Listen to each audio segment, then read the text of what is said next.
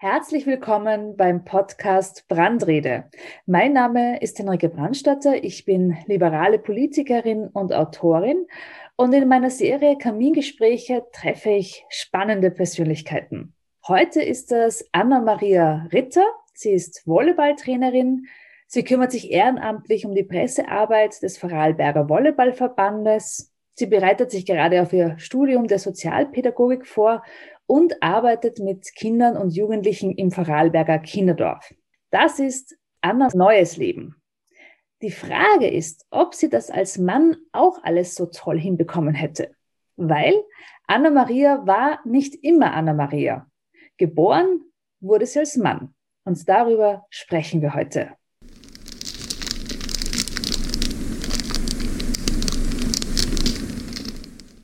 Ja, ich freue mich total, dass wir heute miteinander über Zoom leider nur sprechen können. Ich verfolge dein Leben über Facebook, äh, auch deine Operation habe ich ja auf Facebook mitbekommen, habe mitgefiebert. Bevor wir aber zu diesem Punkt kommen, würde ich gerne zurückspulen an den Beginn deines Lebens. Du bist als, als Bub auf die Welt gekommen. Wie war dein Leben? Wie waren die ersten Jahre? Woran kannst du dich noch erinnern? Genau, vielen Dank vorab, Henny, für die Einladung. Ist, ich verfolge ja auch deine, deine Brandrede, den Podcast auch schon sehr, sehr lang. Und es ist mir große, große Ehre, dass du mich eingeladen hast zu dem Thema oder über das Thema zum Sprechen. Deine Frage, wie ist es gewesen, als Bub auf die Welt zu kommen? Ja, die ersten Jahre kannst du das noch nicht wirklich beurteilen. Ähm, aber es hat schon in der Kindheit dann auch bei mir angefangen, dass ich gespürt habe, es ist irgendetwas falsch. Es fühlt sich etwas falsch an. Das ist nicht so richtig, man fühlt sich nicht so wohl. Und ja, dann später im jugendlichen Alter habe ich dann einfach auch schon gespürt und wisst, was es ist. Nämlich, dass ich nicht der Bub bin, sondern ja, einfach das Mortle, wie man es im Vorarlberg einfach sieht. Und ist natürlich ganz schwierig, weil du, jetzt bin ich 50 Jahre alt, war letztes Jahr im Oktober und zu der Zeit, wo ich geboren bin, hat das als mehr oder weniger nicht gegeben. Ja, und dahinter fragst du dich natürlich auch selbst, darf das sie, das kann es ja gar nicht geben, dass das so ist.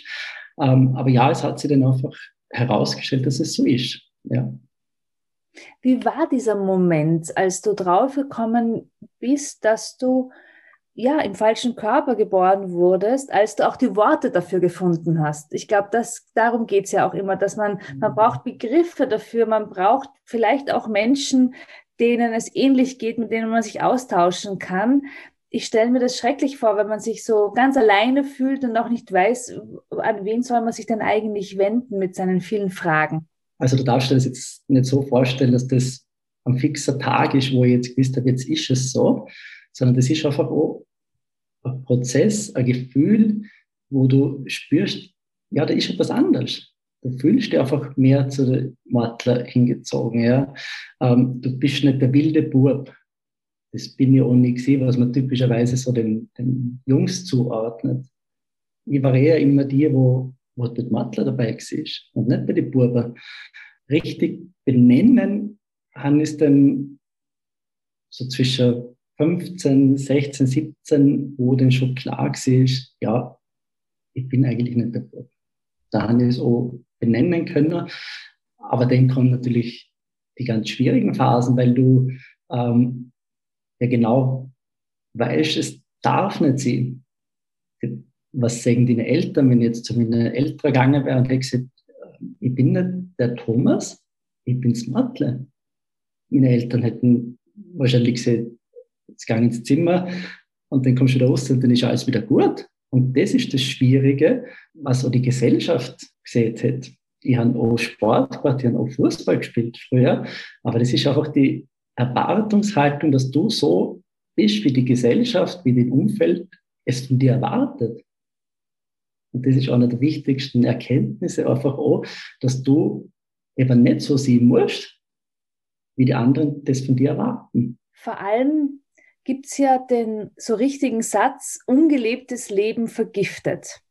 Also wenn man nicht das Leben führt, das man führen möchte, wenn man sich mhm. vor allem immer verstecken möchte oder muss, etwas darstellen muss, was man gar nicht ist, dann macht einen das innerlich kaputt. Das war ja auch bei dir ein sehr langer Prozess. Du hast ja auch mit aller Macht versucht, ein unter Anführungsstrichen normales Leben zu führen. Ja, das habe ich versucht.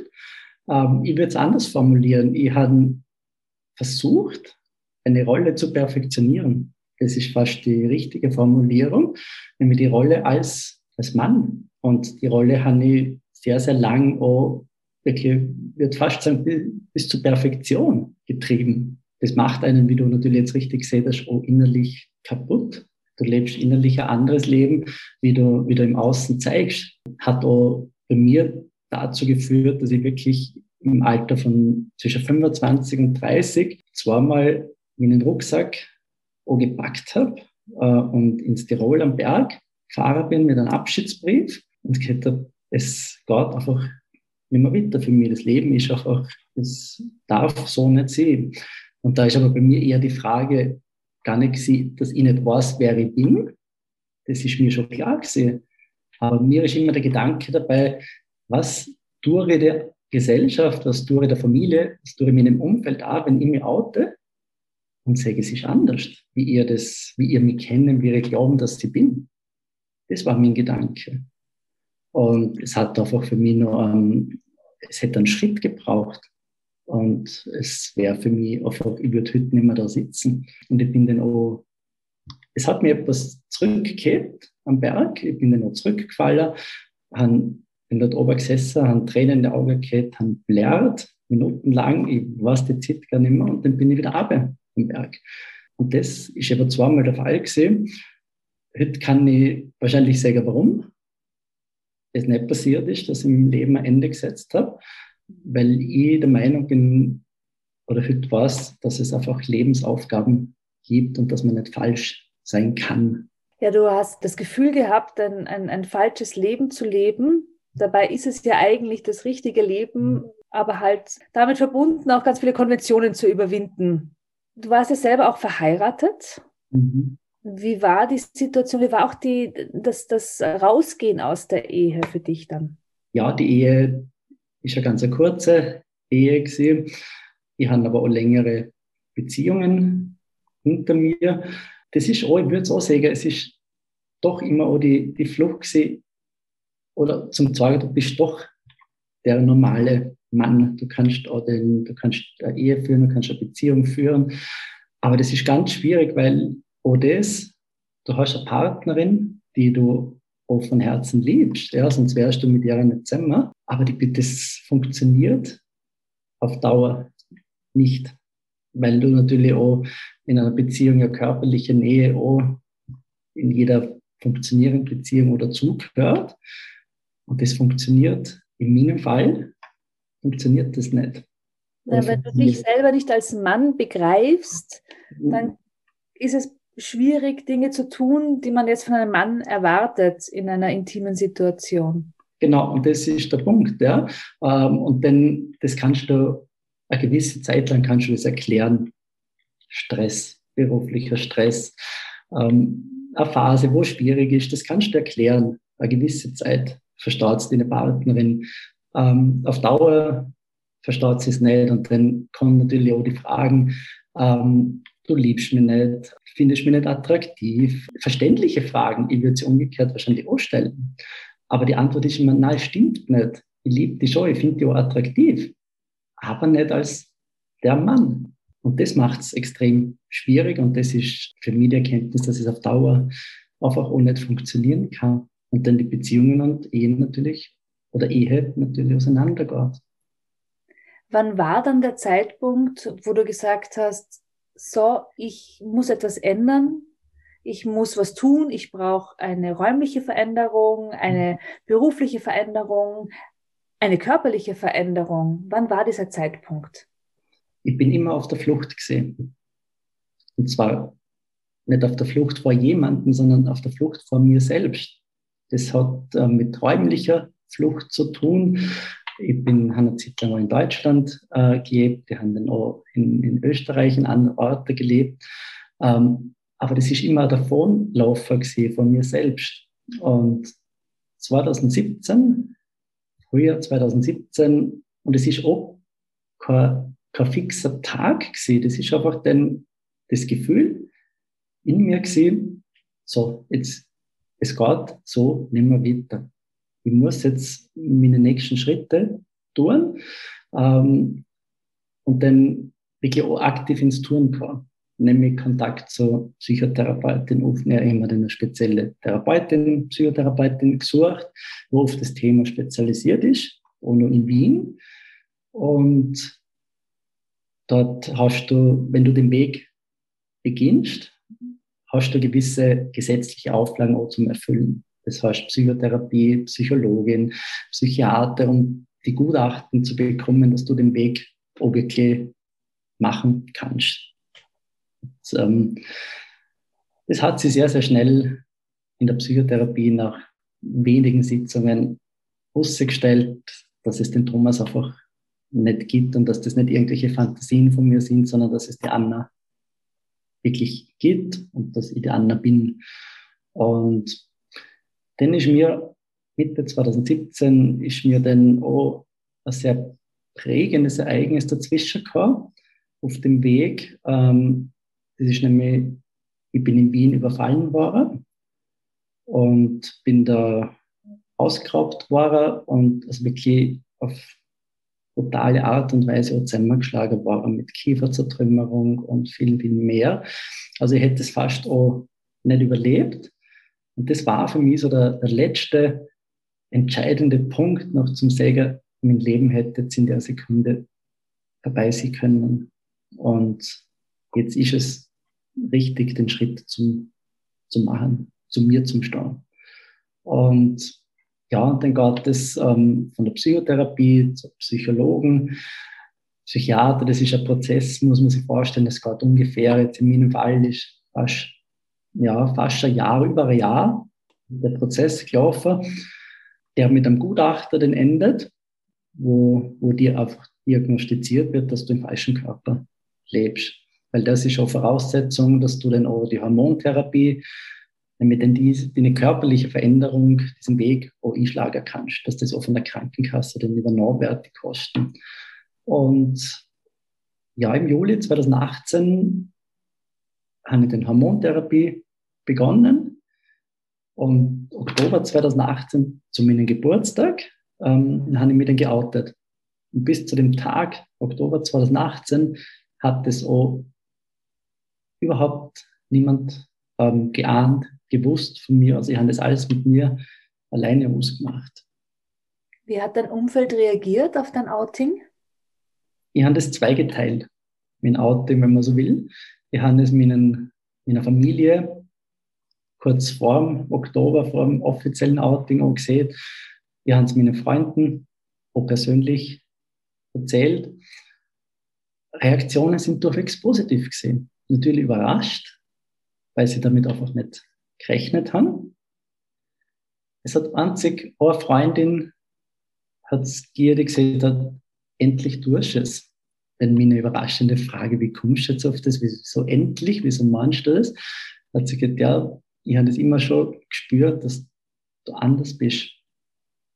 Sie heißt einfach einen gewissen Verhaltensmuster bei mir, sie ist sehr gespürig und hat das ein Verhaltensmuster bei mir einfach festgemacht, dass sie der Meinung ist, ich bin nicht der Bub.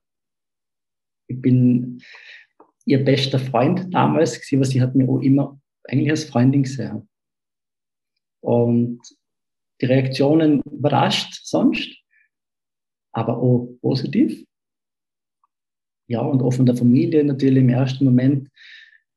Ich habe das Gefühl, ja, wie kann das jetzt sein? Darf das, darf das sie, was meine, meine Freunde, mein Umfeld, wenn jetzt der Thomas, der 48 Jahre Sohn war, jetzt die Anna die Tochter ist.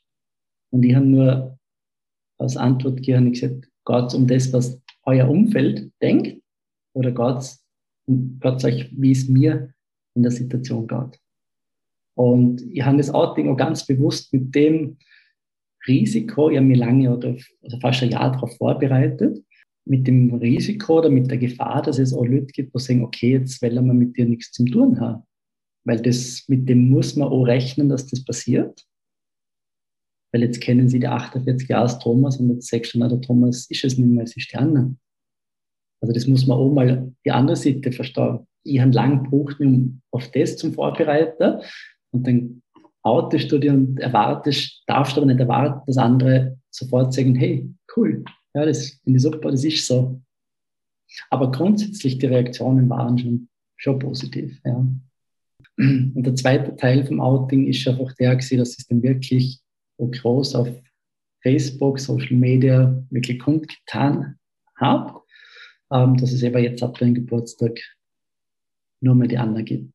Und oder ich weiß nicht, ob du das Posting gesehen hast auf Facebook, ähm, oder da sind Reaktionen mega viel gesehen und alle, alle positiv. Also da war das wirklich sehr, sehr überraschend für mich.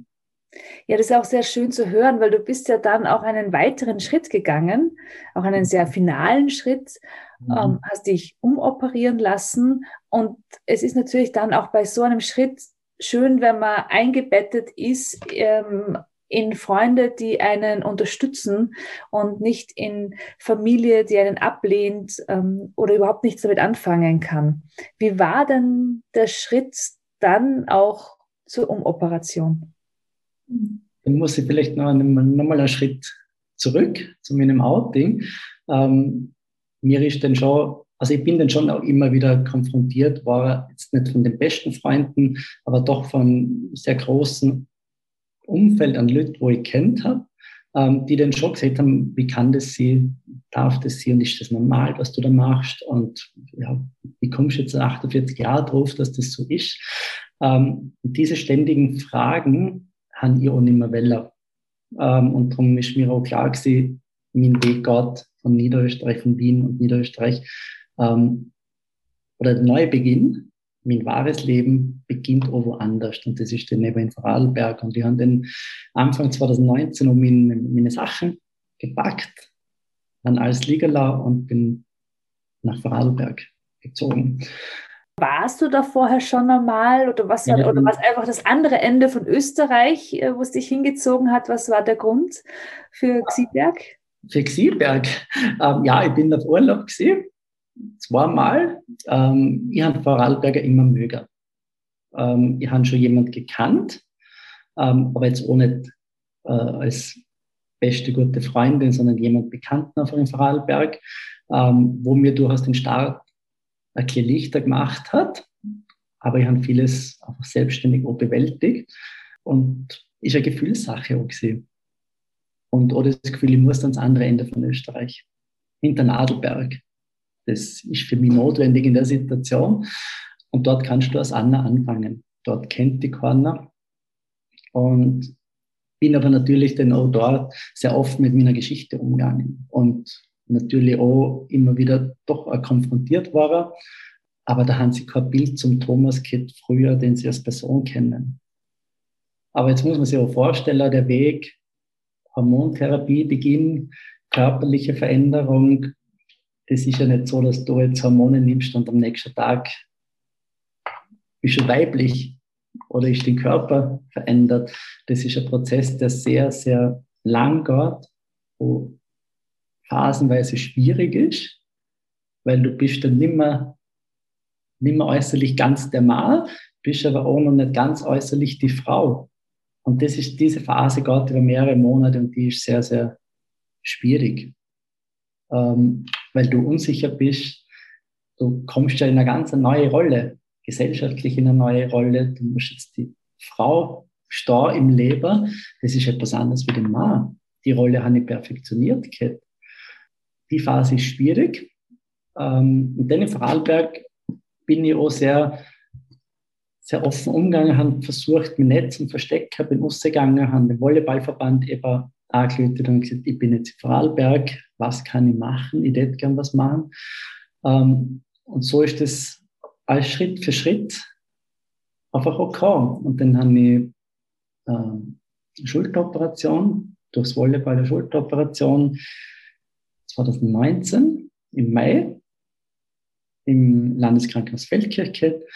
Ähm, und da ist meine E-Card zum Beispiel, ist noch auf, hat noch auf Thomas äh, gelautet, auf männlich. Ähm, und ich kann mich noch gut erinnern auf den Aufruf im Narkosezimmer, wo zehn andere Menschen hocken und dann ist der Herr Ritter aufgerufen worden. Und dann stand ihr als Anna vom Arzt und er sagt, nein, er hat keine Frau Ritter aufgerufen, sondern Herrn Ritter. Sie, habe ich gesagt, ja, das ist alles richtig, das stimmt und habe ihm das erklärt. Ähm, und dann fragt er mich, zu dem Zeitpunkt habe ich die Geschlechtsangleichen, also heißt es richtig, Operation noch nicht, okay. Und dann fragt er mich, ob ich die Operation denn überhaupt machen will, ähm, wie ich mir das weiter vorstelle. Und ich gesagt, ja, ich würde sie schon gerne machen, aber es gibt in Österreich einfach auch ganz wenig Ärzte, wo diese Operationen machen, spezialisiert sind. Und ich hätte schon ursprünglich einen Termin in Wien gehabt fürs Jahr 2021. Also für heuer hätte erst die Operation gehabt. Ähm, und dann sagt er zu mir, ja, warum machst du es nicht böse? Und ich habe gesagt, ja, wo böse? Ja, im Feldkirch im Krankenhaus. Wir haben einen neuen plastischen Chirurg, der Leiter der plastischen Chirurgie, und der ist spezialisiert auf die Operation. Und ich bin an dem selben Tag noch zu ihm, zu dem plastischen Chirurg gekommen und ich habe sofort ich ihn gesehen und dann gewusst, das ist mein Arzt. Äh, und dann hat er mir einen Operationstermin vorgeschlagen, ähm, ohne auch zu wissen, wenn ich geboren bin und hat mir das mein Geburtstag den 8. Oktober vorgeschlagen. Im selben Jahr. Äh, und ich gesagt, ja, das muss so sein. Das ist einfach der Richtige.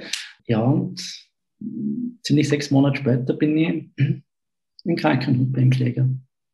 Das ist eine schöne Geschichte. Dass sich das just aus, also diese Zufälle, das hatte, das hat wohl sein müssen, dass du einfach zur richtigen Zeit dann auch die Menschen triffst, die dir, die dir weiterhelfen, vor allem in deiner neuen Heimat. Genau, und ähm, ich glaube, dass er weniger ein Zufall. Es hat seinen Grund. Es hat auch seinen Grund, warum ich nach Vorarlberg gekommen bin. Es hat alles seinen Sinn. Und die Operation, es ist halt dann alles um, ja, tipptopp verlaufen. Das muss man sich vorstellen, das ist kein kleiner Eingriff, das ist ein langer Eingriff, gerade fast über acht, über acht Stunden. Und das ist auch eine Operation, wo einfach nicht mehr umkehrbar ist. Und das muss man sich auch bewusst sein ähm, mit dem Schritt ist es nochmal der, der letzte Schritt auf deinem Weg in, in, in eine neue Identität, auch körperlich. Und mir ist das aber auch klar gewesen, ich habe mich auch auf das vorbereitet, dass die Operation für mich einfach notwendig ist. Ähm, weil alles andere ist für mich sehr, oder könnte mir auch nicht vorstellen. Jetzt einfach körperlich die Frau, aber doch auch mit ähm, nur männlichen ähm, Geschlechtsmerkmalen. Und das ist für mich etwas, das ist nicht vorstellbar. Jetzt bist du im Sport aktiv. Du kannst zwar, du musst in die Damenprobe denn, aber du kannst nicht duschen gehen. Weil jede Frau sagt, hey, was ist da los? Ja, und das, da hätte ich auch Verständnis dafür. Ich würde vielleicht auch, wahrscheinlich auch so reagieren. Ähm, und somit ist das für mich auch ganz klar, dass das der, der logische Schritt ist, mir körperliche Angleichung zu, zu machen. Und ja, das hat dann schlussendlich auch fast sechs, sieben Monate gebraucht, bis alles verheilt ist, bis alles so wie ist, dass du sagst, du kannst jetzt wieder halbwegs normales Leben führen. Und ja, und dann ist es weitergegangen mit der, oder vorher schon, aber dann intensiv mit der Sinnfrage des Lebens. Was ist, deine, was ist das Sinn des Lebens? Was ist deine Aufgabe im Leben? Und ich bin der Meinung, es hat jeder Mensch auch seine Lebensaufgabe. Ähm, und die Frage hat sich dann bei mir auch beruflich damit noch beantwortet. Ich habe das immer so gesehen als das Puzzle. Und es haben sich viele Steine für mich Schritt für Schritt hat der Bild ergeben. Und es hat einfach dann auch die, die Sinnfrage, nämlich die berufliche Sinnfrage, ähm, sich damit ausgelöst, dass aufgrund meiner Geschichte, aufgrund meiner Erfahrung, aufgrund meines Lebensweges auch ähm, der, mir der Weg in den Sozialbereich führt. Du arbeitest ja auch jetzt schon im Sozialbereich, ähm, mhm. auch mit Kindern und Jugendlichen, die auch eine schwierige Vergangenheit haben. Wie reagieren die auf dich? Welche Fragen stellen sie? Man muss jetzt wissen, die Kinder sind alle, die kommen alle aus sehr, sehr schwierigen Familien, sind zum Teil, nicht alle, zum Teil mit, mit Gewalt konfrontiert mit Missbrauch konfrontiert gewesen.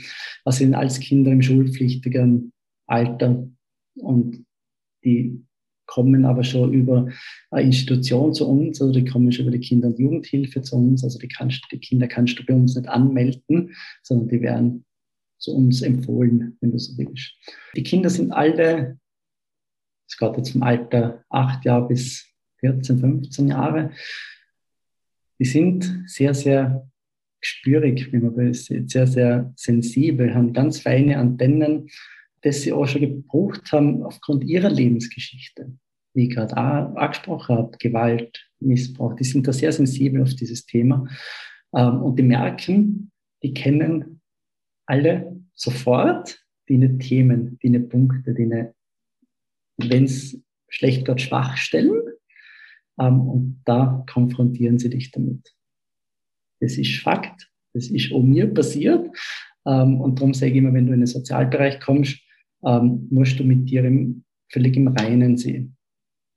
Du kannst deine Geschichte, deine Vergangenheit haben, du musst mit dir im Reinen, in der Mitte sehen, weil du wirst konfrontiert.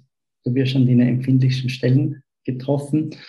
Und die Kinder sind ganz unterschiedlich. Ähm, Achtjähriges Matle hat gesagt, ähm, wieso hast du eigentlich so tiefe Stimme? Andere Burber zum Beispiel haben mich direkt darauf angesprochen, weil sie so im Schulsetting sich mit dem Thema der Identität beschäftigt haben, haben sie mir angesprochen, ob das sie oder sehr mag, sie bin früher. Und auch da gange ich sehr, sehr offen, auch kindgerecht um und haben erklärt, wie die Situation ist, dass es so stimmt. Das ist für die Kinder im ersten Moment die Antwort, die sie erwarten, ist, dass ich sage, ähm, nein, ich bin immer Frau gewesen. Ich bin halt einfach nur groß, ich bin vielleicht ein bisschen stärker, natürlich voll Stimme, bin immer Frau gewesen. Das ist die Antwort, wo Kinder eigentlich erwarten.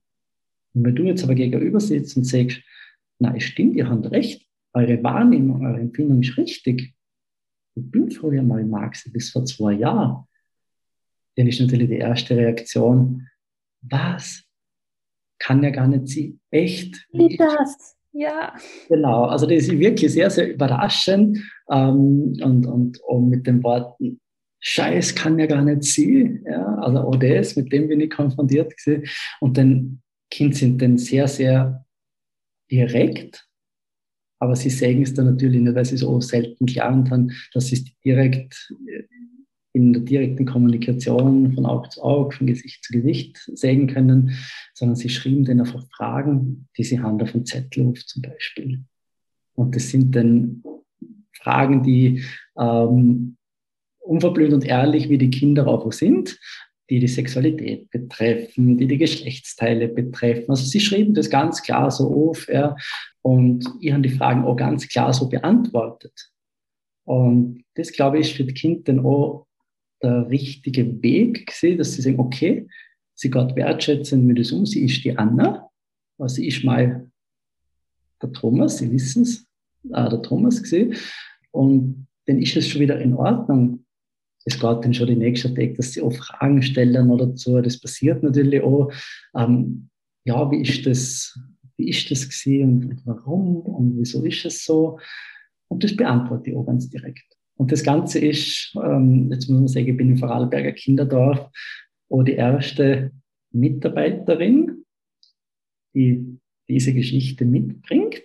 Aber es gibt im Vorarlberger Kinderdorf und wahrscheinlich überall anderswo Kinder, die sehr, sehr viel mit Identität sich beschäftigen.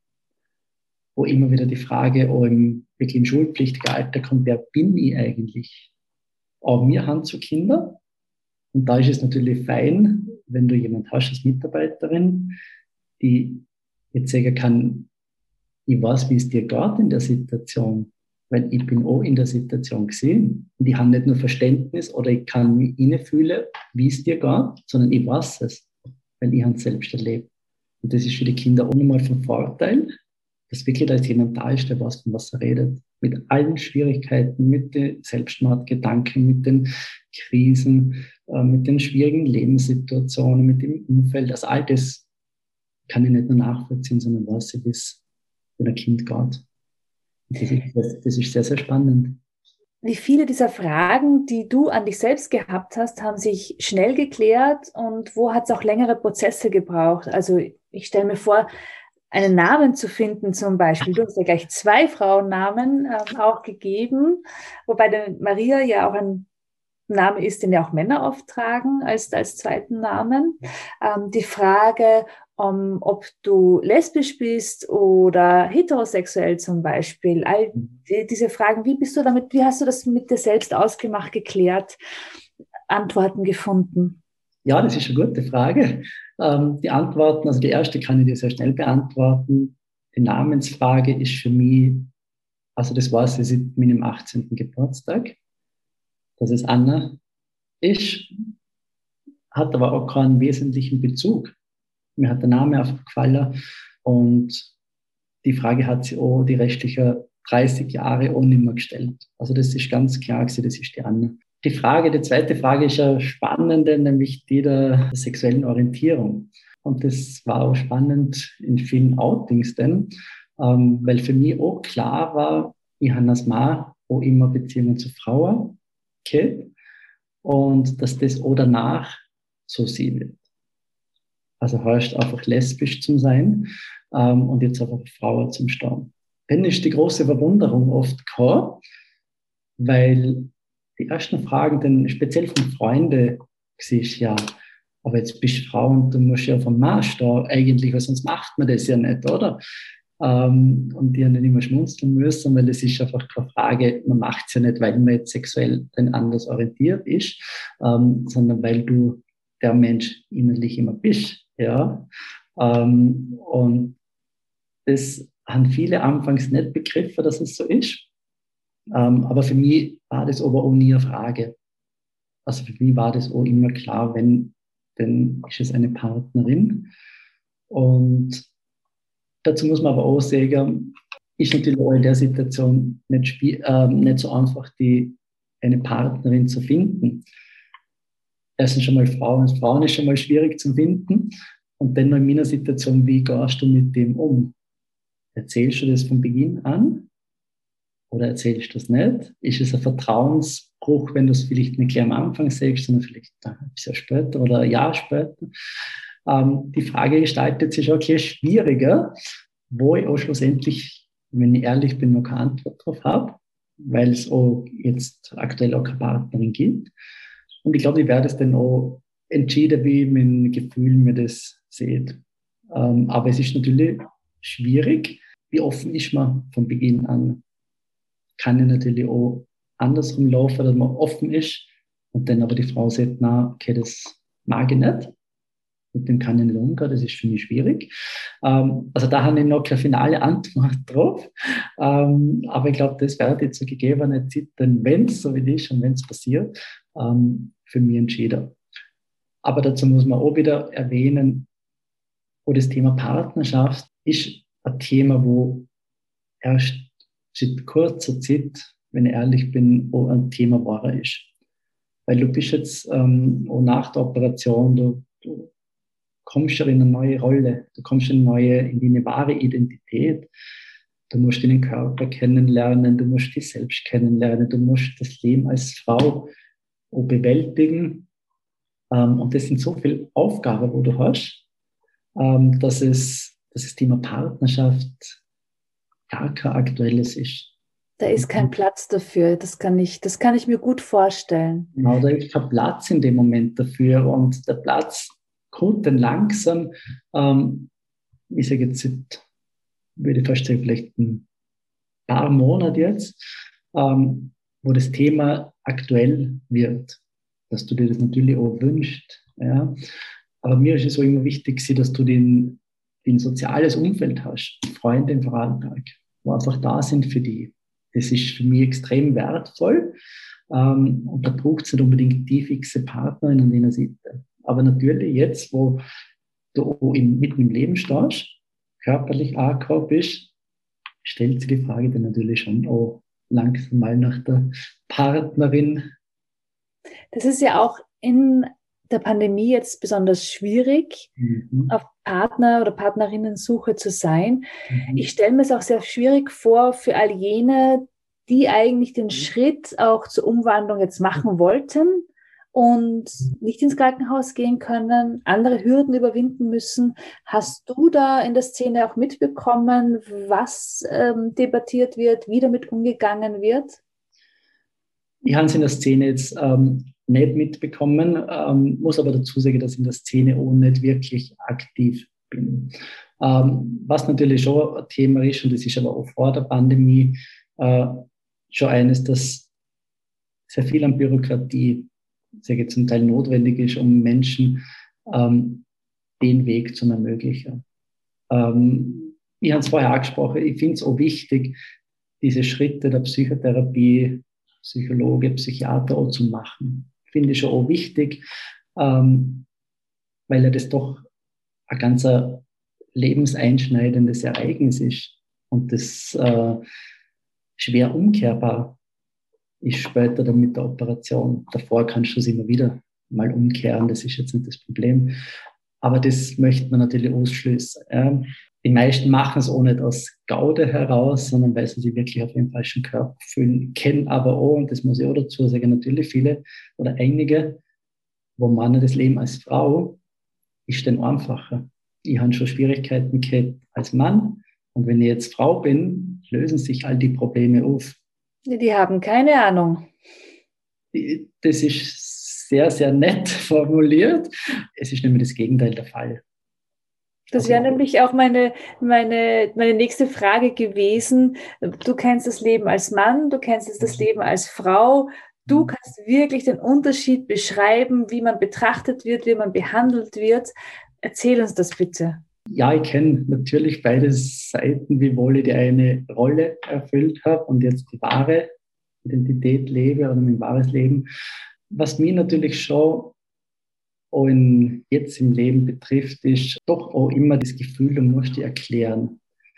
Das Gefühl, dass du als Frau auch mehr leisten musst wie der Mann, dass du dir extra Gehör verschaffen musst. Also die Wahrnehmung habe ich auch im Vorarlberg ähm, ist mir auch am Anfang bei der Jobsuche, weil du brauchst im Vorarlberg natürlich auch einen Job, ständig Ablehnungen zu Bewerbungen krieg. Dort, wo ich beim Vorstellungsgespräch auch bin, ähm, merkst du das auch an den Gegenüber, an den Blicken, an den Verhalten, dass sie es vielleicht merken, vielleicht erkennen oder auch nicht, ja, aber das Verhalten ist so. Und jetzt ist Vorarlberg klein und der erfährst dann über Ecken, ähm, dass man zum Beispiel auch bei einigen gesehen hat, so eine wie die brauchen wir nicht. Ja, das sieht natürlich keiner ins Gesicht. Ja. Ähm, aber das ist das, wo man, du musst das Frau einfach doppelt erklären und mit meiner Situation noch einmal mehr gefühlt erklären. Was ich auch erleben haben müssen, aber das auch noch nach kurz an meinem Outing und in Wien, ist etwas, wie es Frauen geht, zum Teil, wenn die Blicke der Männer auf sie gerichtet sind. Ähm, die Blicke meine ich gar nicht, dass, ähm, dass sie die bewundern, sondern diese teilweise sexuellen Blicke, diese Machtblicke. Dieses, äh, und auch da habe ich sehr, sehr prägendes Ereignis gehabt in Wien, wo mir wirklich drei Männer einfach in ein Einkaufszentrum nachgegangen sind. Und, und ich dann wirklich das erste Mal auch in mir Angst verspürt habe. Angst, was passiert, wenn ich jetzt rausgehe? Komme mir die nach? Was passiert mit mir? Ähm, also auch das Gefühl habe ich natürlich erstmal auch selten gehabt, aber als Frau ist mir dem auch ausgesetzt.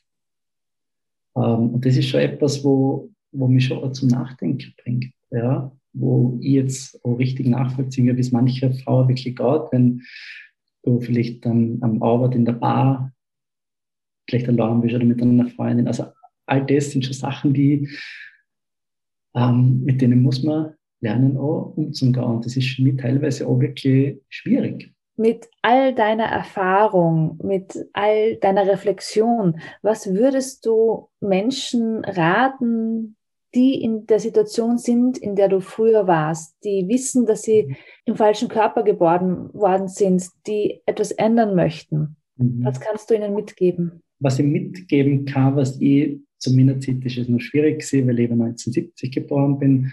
Die heutige Zeit ist mehr offener, mehr toleranter, das muss man schon sagen. Das Thema ist transparent, das Thema ist mehr aktuell. Mein Rat ist auf jeden Fall, suchen euch Vertrauenspersonen, sei es die Eltern, finde ich ganz wichtig, sei es eine Freundin, ein Freund ähm, und reden mit dem. Das ist, glaube ich, mal der erste wirklich wichtige Schritt, damit du in Austausch kommst mit jemandem, damit mit jemandem darüber reden kannst hol dir auch professionelle Unterstützung. Mit Selbsthilfegruppen habe ich zum Beispiel nicht so gute Erfahrungen gemacht, aber auch das kann für viele hilfreich sein. Mir ist eher die professionelle Hilfe denn von der Therapie zugutekommen.